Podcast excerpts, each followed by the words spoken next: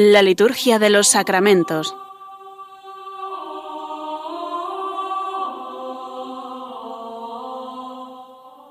Con el Padre Juan Manuel Sierra.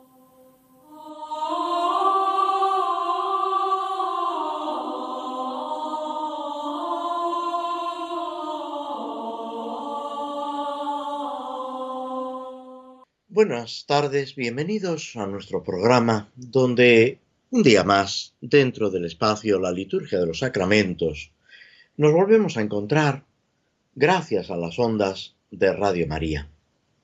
En este tiempo de Adviento, tiempo en el que la presencia de la Virgen María tiene una especial importancia y tiempo en el que al mismo tiempo ella nos está enseñando cómo disponernos para recibir a Jesucristo. Ella que desde el anuncio del ángel va preparándose con una especial intensidad, que va viviendo en la fe, como decía San Juan Pablo II en su preciosa encíclica Redentoris Mater, va viviendo en la fe ese camino de la historia de la salvación, que en ella adquiere una serie de, notas, de, de, aspectos tan especiales, únicos e irrepetibles. Pero ella nos va enseñando también a nosotros para que en la realidad de nuestra vida, en las condiciones y en la vocación específica de cada uno de nosotros, también nos encontremos con Cristo, también descubramos ese camino maravilloso, como dirá Juan Bautista, que hay que preparar para encontrarnos con el Señor es algo que ya resuena en los profetas, sobre todo en Isaías, que a lo largo de este tiempo de Adviento también nos acompaña. Todo este itinerario de fe. El mismo Juan Pablo II decía que el Adviento es el tiempo litúrgico que más se parece a la realidad de nuestra vida, porque es esperar ese encuentro con Cristo. San Agustín, San Bernardo, tantos santos han hablado de ese encuentro con Cristo, encuentro en la Navidad, encuentro en tantos momentos de nuestra vida, momentos de gracia, de conversión, de especial presencia del Señor. Y, por último, ese momento de encuentro con el Señor, cuando nos llega la muerte, y también ese momento a los que en ese momento estén en el mundo de la parusía, de la vuelta de Cristo en majestad. Todo ello viviéndolo con verdadera alegría, con ese resonar del ven, Señor Jesús, venga tu reino, con esa mm, esperanza gozosa, ese anhelo de salvación. Es curioso que en los primeros siglos del cristianismo se invocaba con ilusión, con deseo, ese retorno de Cristo en majestad. Quizá hoy se ha apagado un poco ese fervor en la iglesia, en nuestros corazones, y lo miramos como intentando diferirlo, retardarlo. Y sin embargo, lo más importante es como dice San Pablo, que Cristo lo sea todo en todos, que alcancemos esa plenitud de nuestro ser en Cristo, que nos hace vencer nuestras limitaciones, nuestros pecados, tanta pobreza como rodea nuestro corazón. También en este tiempo nos acompaña ese cortejo de santos, de celebraciones litúrgicas que acompañan esta semana, que podemos decir que esta semana segunda del tiempo de asiento en el rito romano viene marcada por el final de la primera etapa del Adviento.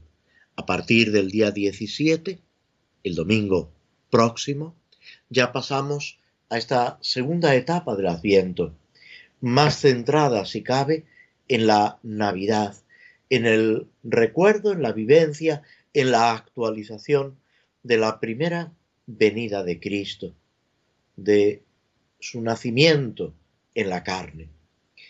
Las antífonas, llamadas antífonas de la O, en el rezo de vísperas, que a todos os recomiendo, si es posible, o por lo menos leer, meditar estas antífonas, o sabiduría salida de la boca del Padre, o príncipe de la paz, etc.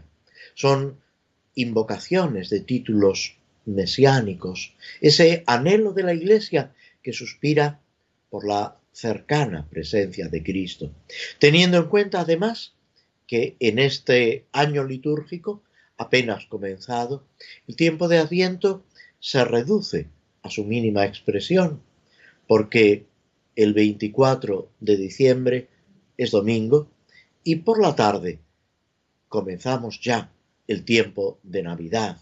Se puede decir que la cuarta semana de Adviento se ve reducida escasamente a 24 horas.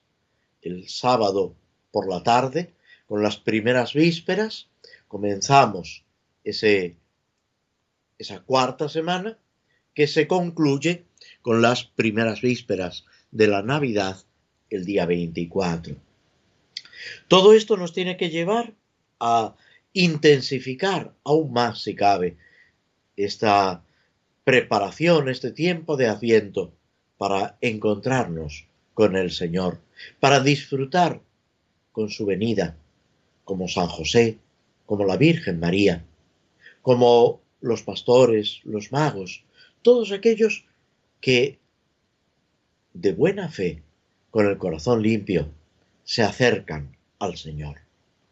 Hoy celebramos un santo de origen español, San Damaso I, Papa, en el siglo IV, que eh, brilla por su sabiduría, por el culto que eh, intenta revalorizar a los mártires, por su empeño en acercar la palabra de Dios, es él el que le pide a San Jerónimo que acometa esa obra de la traducción al latín de los textos bíblicos, la Vulgata. También es él el que organiza eh, digamos, de una forma más eficaz la curia romana. Y en él tenemos también un ejemplo de cuidado de la liturgia.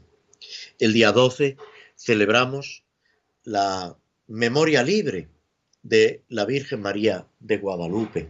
Es memoria libre en España, pero es una celebración que en América, sobre todo en México, tiene una gran importancia la Virgen María, que se presenta a San Juan Diego, le anuncia un mensaje para el obispo, transmitirle al obispo que desea un santuario en el Tepeyac, en ese monte cercano a la Ciudad de México, para que allí, eh, de alguna forma, sea honrada, venerada la Madre de Dios.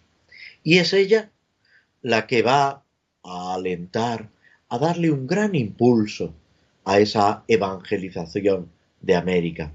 Podemos, si me permitís, hacer un paralelismo entre la aparición de la Virgen María en el Pilar de Zaragoza a Santiago, cuando comienza la evangelización de España, y la presencia de la Virgen María en Guadalupe, en México, en esa tarea evangelizadora de México y de toda América.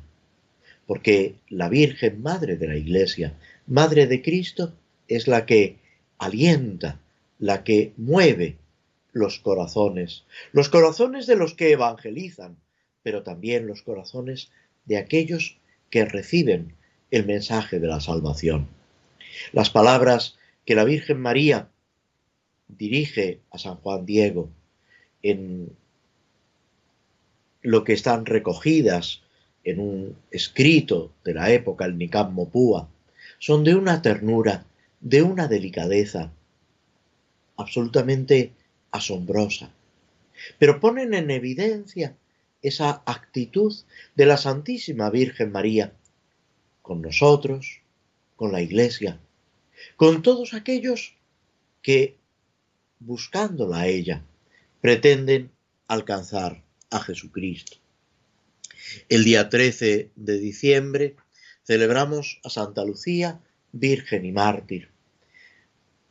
Virgen y Mártir de la época romana, patrona también de aquellos que cuidan de la vista. Y a ella le pedimos que nos haga ver con claridad, descubrir esa presencia de Cristo a nuestro lado. Por último, celebramos el 14 de diciembre un doctor de la Iglesia, San Juan de la Cruz, presbítero y doctor de la Iglesia, religioso carmelita que secunda esa reforma del Carmelo con la fundación de los descalzos. Ella, perdón, él es denominado por Santa Teresa con ese gracejo que caracteriza a la santa como medio fraile. Santa Teresa, hablando de sus proyectos de fundación de los carmelitas descalzos, dice que tiene ya fraile y medio. El fraile era el que había sido superior en Pastrana y el medio fraile San Juan de la Cruz, que era bajo de estatura y por eso Santa Teresa apreciándolo muchísimo, compartiendo muchas de sus enseñanzas, lo llama cariñosamente medio fraile.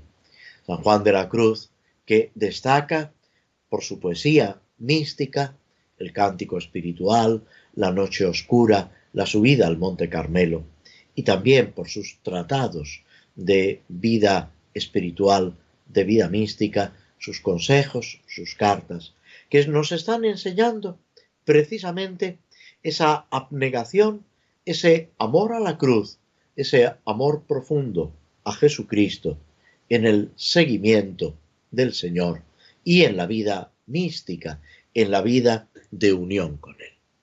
Todo este marco de adviento de santos nos va conduciendo al encuentro de Cristo, nos va llevando a esa participación de la vida divina, que es una realidad en nosotros.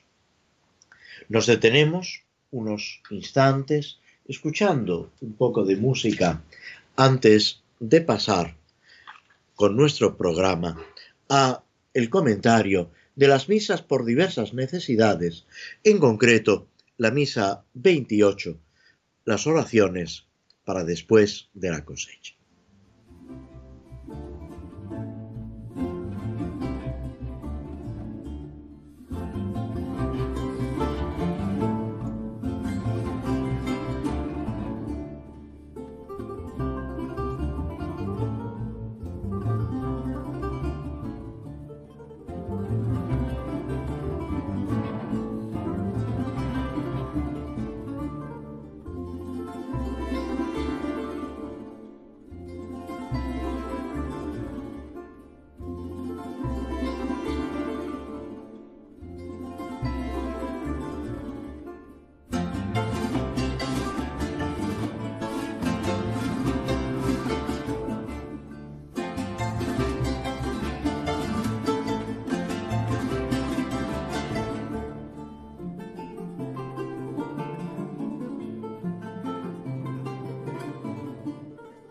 Estás escuchando en Radio María la Liturgia de los Sacramentos con el Padre Juan Manuel Sierra.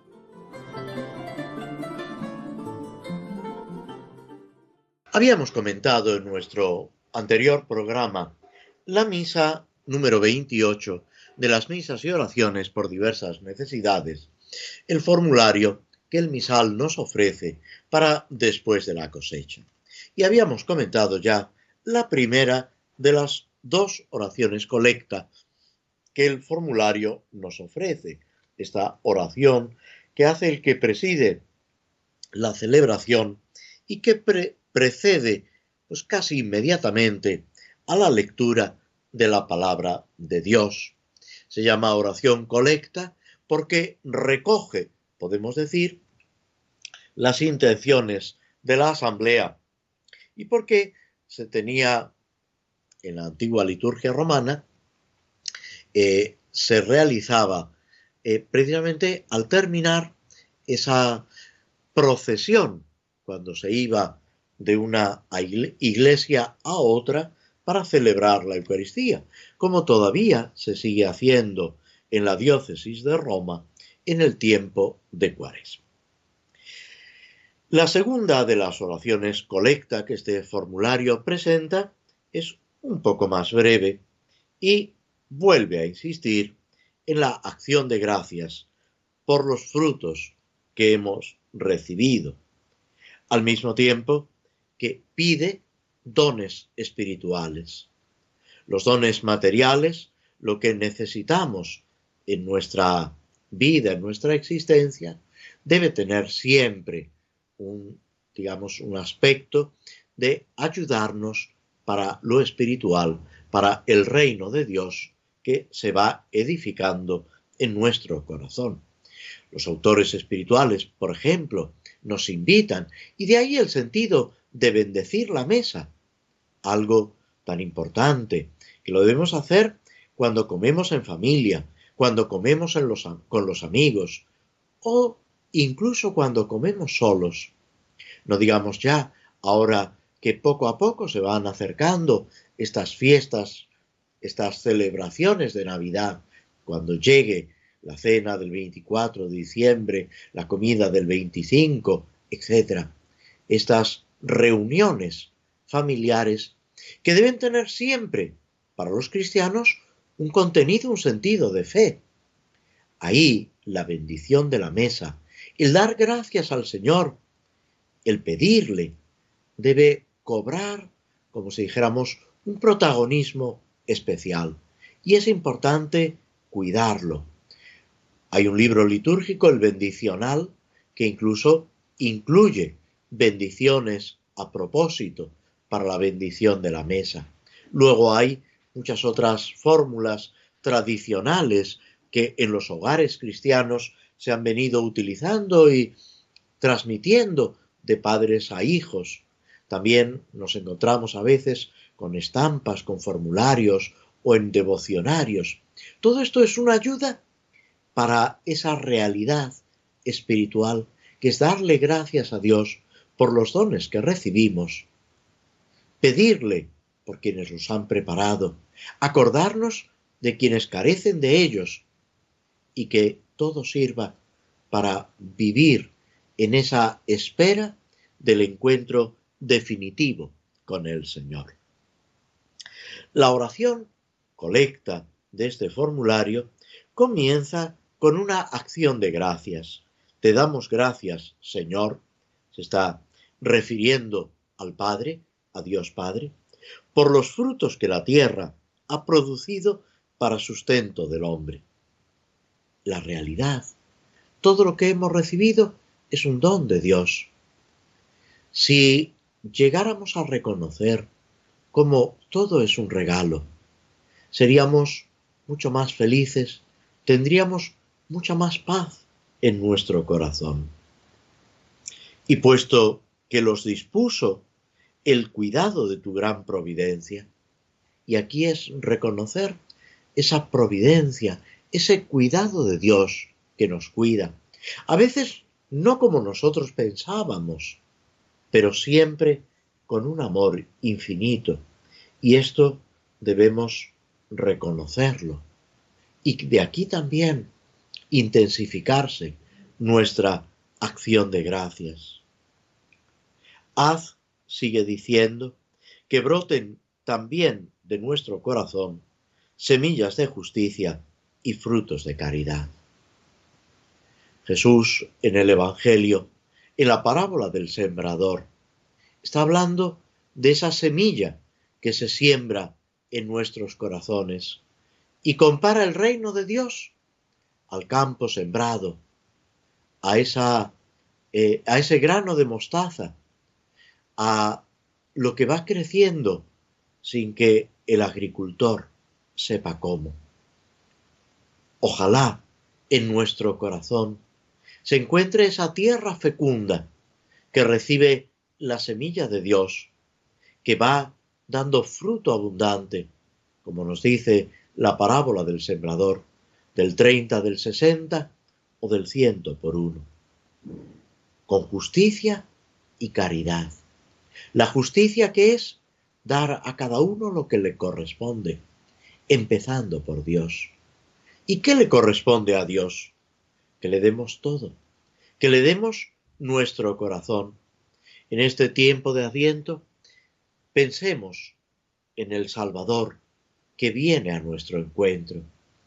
Una de esas frases que se repiten a veces en las postales, en los escritos, dice que dos amigos se encuentran siempre a mitad de camino, porque ninguno de los dos se queda cómodamente esperando que el otro llegue, le sale al encuentro.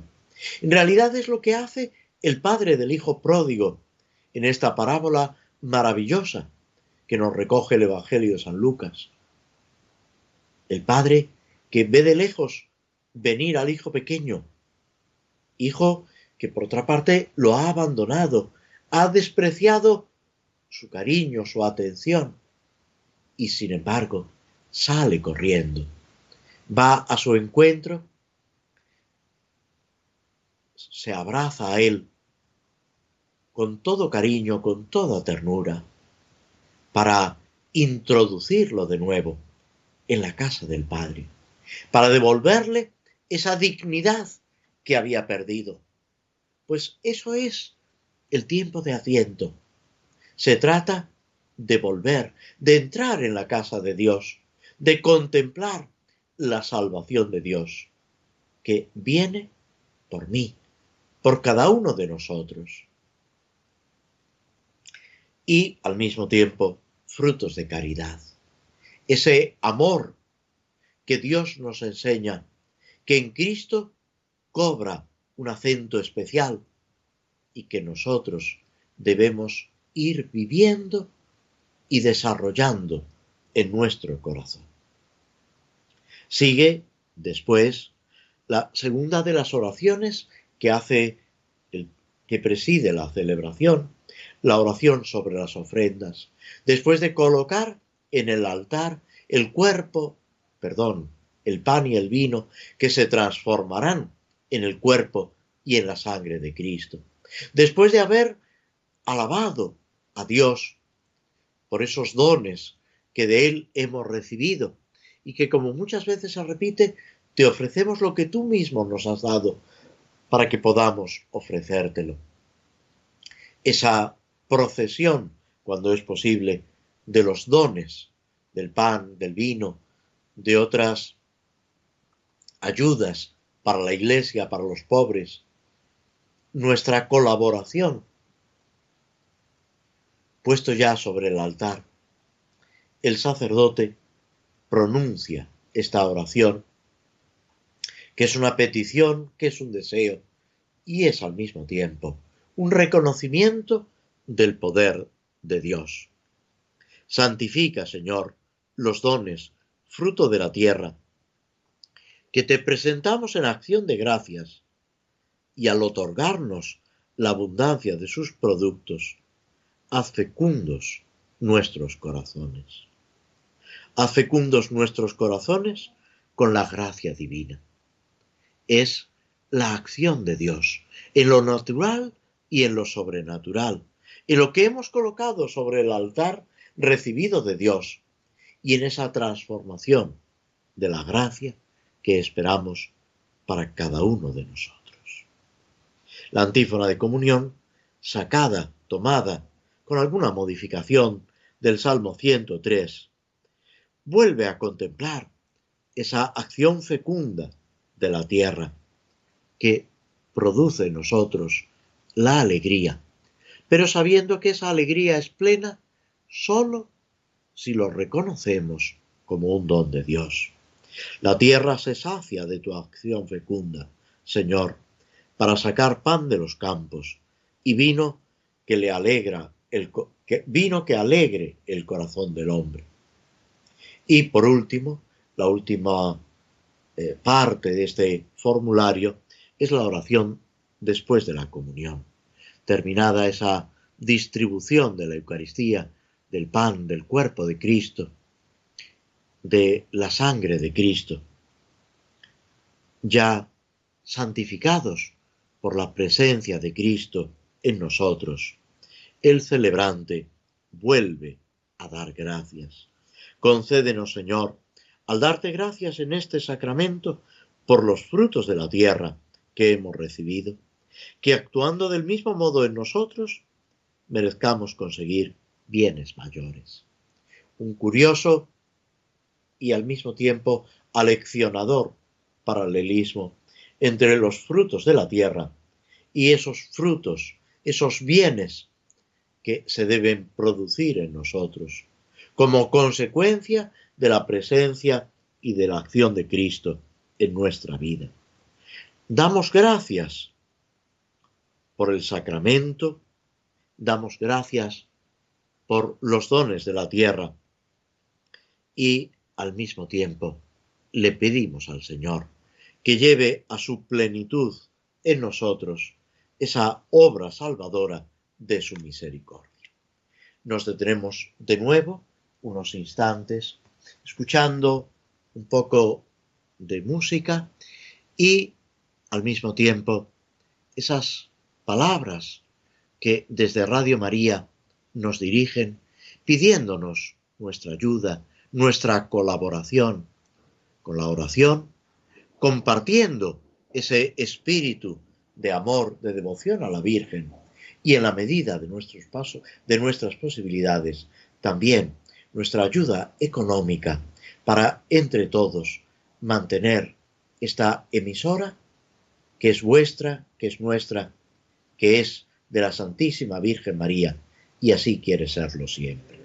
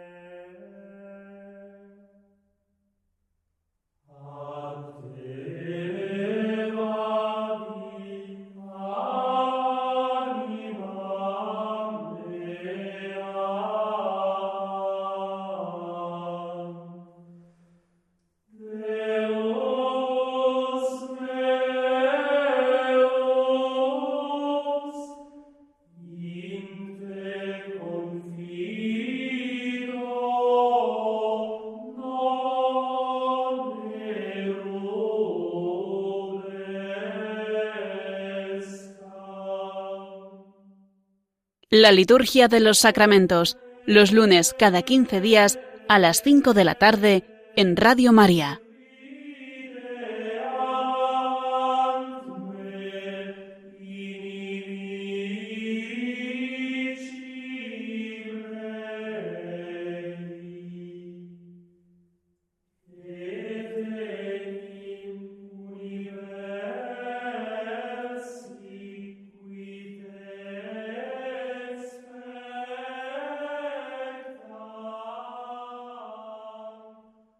En nuestro comentario o reflexión, si preferís llamarlo así, sobre los salmos, habíamos llegado al Salmo 58, 59, eh, conforme a la numeración hebrea. Este salmo, que es la oración de un justo acusado, mm, con esta aparente eh, contradicción o juego de palabras, el justo acusado injustamente, que por otra parte es algo que se ha dado siempre en la historia de la humanidad, que desgraciadamente lo seguimos viendo en nuestro tiempo, donde tantas veces se machaca al pobre, al humilde, donde en los conflictos armados, en los actos terroristas, en las guerras, los que más sufren son siempre los inocentes, los pobres, los que carecen con frecuencia de incluso lo necesario. Todo esto lo vemos también especialmente reflejado en Jesucristo. Jesucristo es el justo por excelencia y toda su vida va sufriendo esa injusticia y la vemos en su nacimiento, perseguido injustamente. Lo vemos durante su vida, sobre todo en la vida pública, cuando le atacan, cuando intentan ponerle trampas, acosarlo. Lo vemos de una forma especial también en la pasión. Y es lo que Isaías, en el canto del siervo de Yahvé, está anunciando, proclamando esa injusticia que nosotros los hombres cometemos y frente a eso la justicia, la santidad de Dios, que lleva adelante la salvación, que nos redime y nos hace partícipes de su propia vida. Habíamos llegado en nuestra lectura y reflexión al versículo séptimo, donde el salmista se, se queja de cómo esos que le acosan, ladran como perros, vagan por la ciudad. Mira cómo sueltan la lengua, sus labios son puñales. ¿Quién no oye? Pero tú, Señor, te ríes de ellos, haces burla de los arrogantes. Esta es una idea que también recorre los salmos, la Biblia y que en el Magnificat vemos especialmente expresada. Dios rechaza a los orgullosos, a los arrogantes, a los soberbios, y en cambio exalta, protege, cuida de los humildes. Luego, con ese estilo propio de los salmos, se pide el castigo, son expresiones que a veces nos pueden rechinar un poco, porque tienen una especial dureza. Sin embargo, pensemos que ese castigo nos lo merecemos, en primer lugar, cada uno de nosotros, por nuestros pecados, que Dios aniquila el pecado, pero buscando siempre la, la salvación del pecador. Que aquí hay también un acto de confianza en el Señor, que va actuando en medio de la historia, en medio de, los acontecimientos, que nos sale al paso y nos reconforta. Estoy velando contigo, dice el versículo décimo, fuerza mía, porque tú, oh Dios, eres mi alcázar. El Señor es nuestro refugio. Que tu favor sea delante, oh Dios, y me haga ver la derrota del enemigo. Dales muerte, Dios mío, para que mi pueblo no lo olvide, dispérsalos y derríbalos con tu potencia. Señor, escudo nuestro. Es importante ese apoyo en el Señor. El escudo era lo que protegía de los golpes, de la lanza, de las flechas, de la espada enemiga. Es Dios el que nos protege, el que hace que podamos resistir lo que decimos casi al terminar el Padre nuestro. No nos dejes caer en la tentación. Sigue diciendo el salmista, cada palabra de sus labios es un pecado de su boca. Queden prendidos en su arrogancia, en las mentiras y maldiciones que profieren. Que tu cólera los acabe, que los acabe y no dejen rastro, para que sepa, para que se sepa que Dios gobierna en Jacob y hasta el confín de la tierra.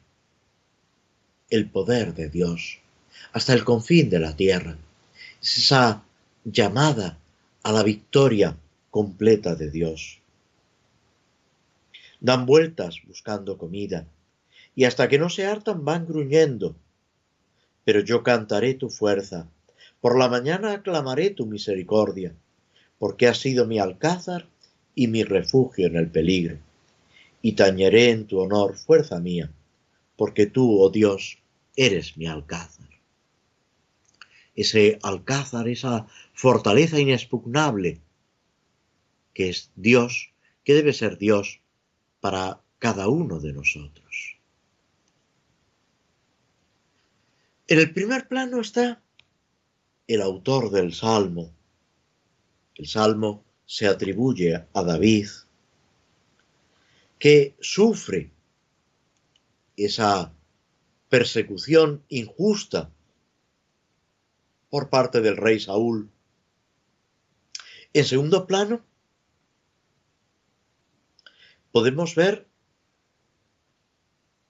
el justo, cualquier justo, que busca la protección divina contra los agresores, los malhechores, los sanguinarios, los poderosos, que actúan con maldad. Es importante subrayar esta maldad que el salmista reconoce y proclama en los que le atacan. En tercer lugar, podemos ver aquí el pueblo, el pueblo de Dios rodeado de enemigos, que descubre traidores, incluso en su mismo pueblo. Es también una idea que se repite en los salmos. Incluso mi amigo, en quien yo confiaba, que compartía mi pan, es el primero en traicionarme. Palabras que se aplican también al Señor que sufre la traición de Judas, de aquellos que e-, eran sus amigos, que debían acompañarlo, ayudarle. También ese pueblo que acaba de aclamarlo como el Mesías, como el Hijo de David, que en el Domingo de Ramos exulta de gozo y que poco después está gritando, fuera, crucifícalo. No tenemos más rey que al César. El pueblo de Dios, el pueblo de, de la alianza.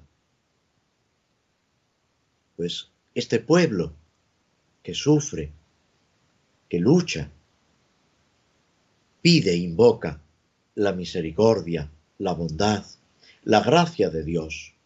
Porque solamente Dios, y esto se reconoce una y otra vez, es la fuerza del pueblo, el alcázar indestructible, la fortaleza y la misericordia de Dios, que van recorriendo todo este salmo esta composición poética, que es una auténtica oración. Por encima de todo está ese plan de amor y de misericordia de Dios, que se pone de manifiesto en la alianza, en la elección del pueblo, en el cuidado que se tiene de él frente a los enemigos, frente a aquellos que buscan el mal. Pero esto está también exigiendo de nosotros una fidelidad a la alianza. El castigo que se pide es la eliminación del paganismo, del pecado. Es, en definitiva, la victoria completa de Dios y del pueblo de Dios. Este salmo podemos ver como ese proclamar que la frontera que divide los pueblos en realidad no son límites territoriales o políticos, como tantas veces organizamos los hombres, sino la fidelidad a Dios, ese reino de amor, esa victoria de Cristo, lo que en la fiesta de Cristo Rey se nos recordaba. Frente a las dificultades, debemos pedir esa acción y esa victoria de Dios por encima de todo. Con esto concluimos esta parte de nuestro programa, este comentario al Salmo 58, con el que seguiremos Dios mediante el próximo día. Hacemos una breve pausa escuchando un fragmento de la banda sonora de la película El Señor de los Anillos para concluir nuestro programa con el comentario de esta obra de Tolkien.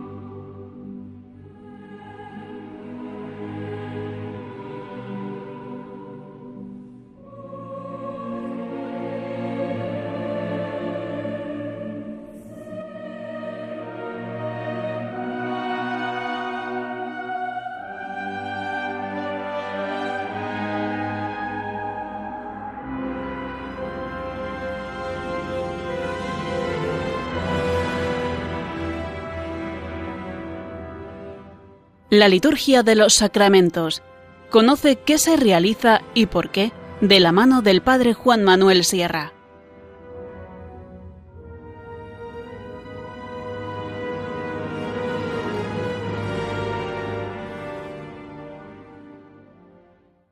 Habíamos dejado a Frodo y a sus compañeros a lo que queda de la compañía del anillo. Ha desaparecido Gandalf.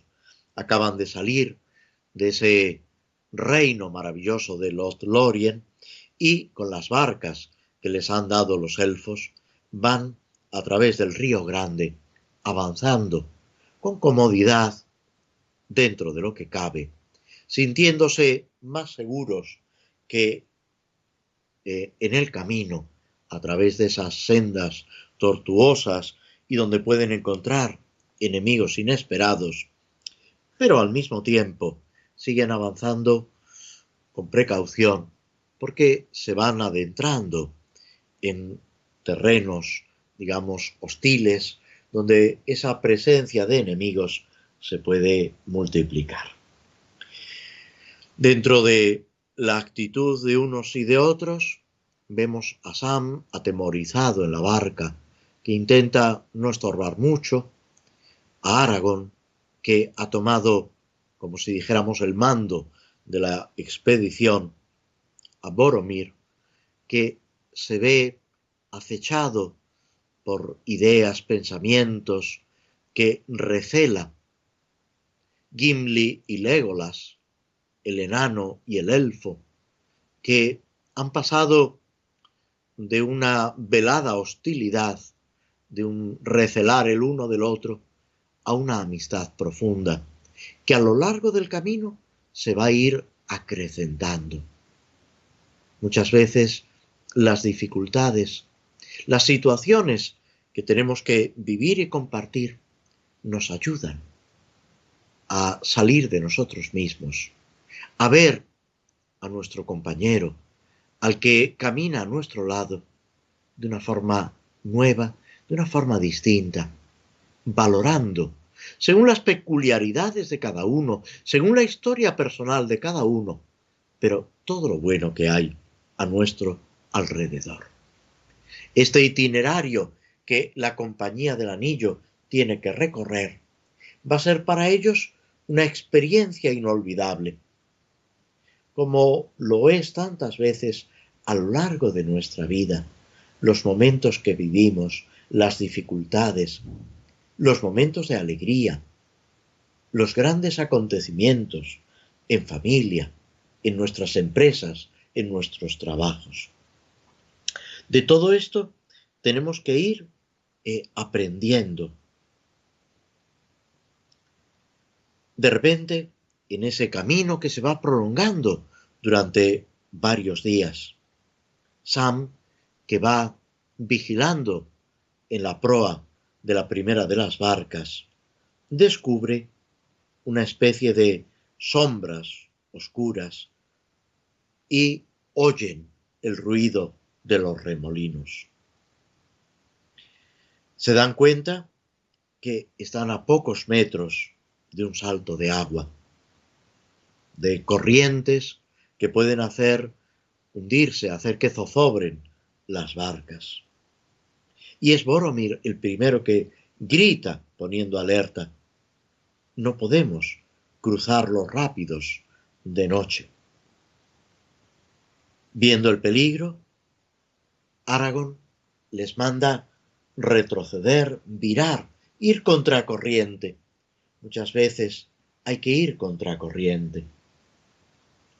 Logran dominar los botes, sienten la cercanía de las rocas y en ese momento, como si las dificultades no acudieran solas, empiezan a oír también el ruido de arcos, a sentir sobre sus cabezas el paso de las flechas.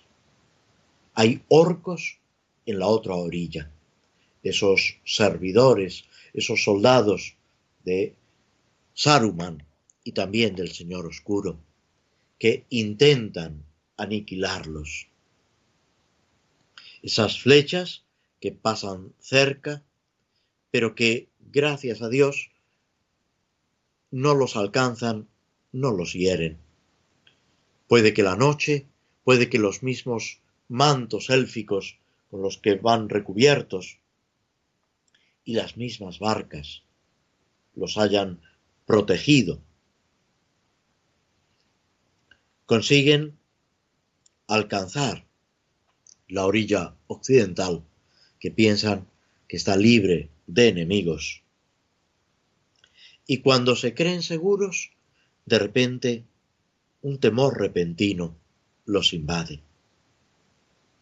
Légolas ha empuñado su arco, tiene una flecha colocada en el arco, dispuesto a disparar, esperando un blanco claro, preciso. De repente, una sombra negra, una especie de nube, una oscuridad que procede del sur, se abalanza se precipita sobre la compañía y descubren una especie de criatura alada, negra, y Frodo experimenta un temblor, un escalofrío repentino que le estruja el corazón, que aviva esa herida que ha recibido con el puñal de uno de los siervos del Señor Oscuro Y en ese momento, Légolas dispara la flecha y el enemigo cae abatido. Es la victoria, una vez más, del bien sobre el mal, pero no es más que una victoria parcial. Tendrán que seguir, continuar sus penalidades, viviendo cada acontecimiento, unidos los unos a los otros, venciendo las dificultades de dentro y de fuera, como también nosotros debemos avanzar en este tiempo de Adviento. Os deseamos a todos un santo tiempo de Adviento, una feliz tarde. Os agradecemos vuestra presencia, vuestra compañía a través de las ondas de Radio María y esperamos volver a encontrarnos dentro de dos semanas, ya en el tiempo de Navidad. Muchas gracias y muy buenas tardes.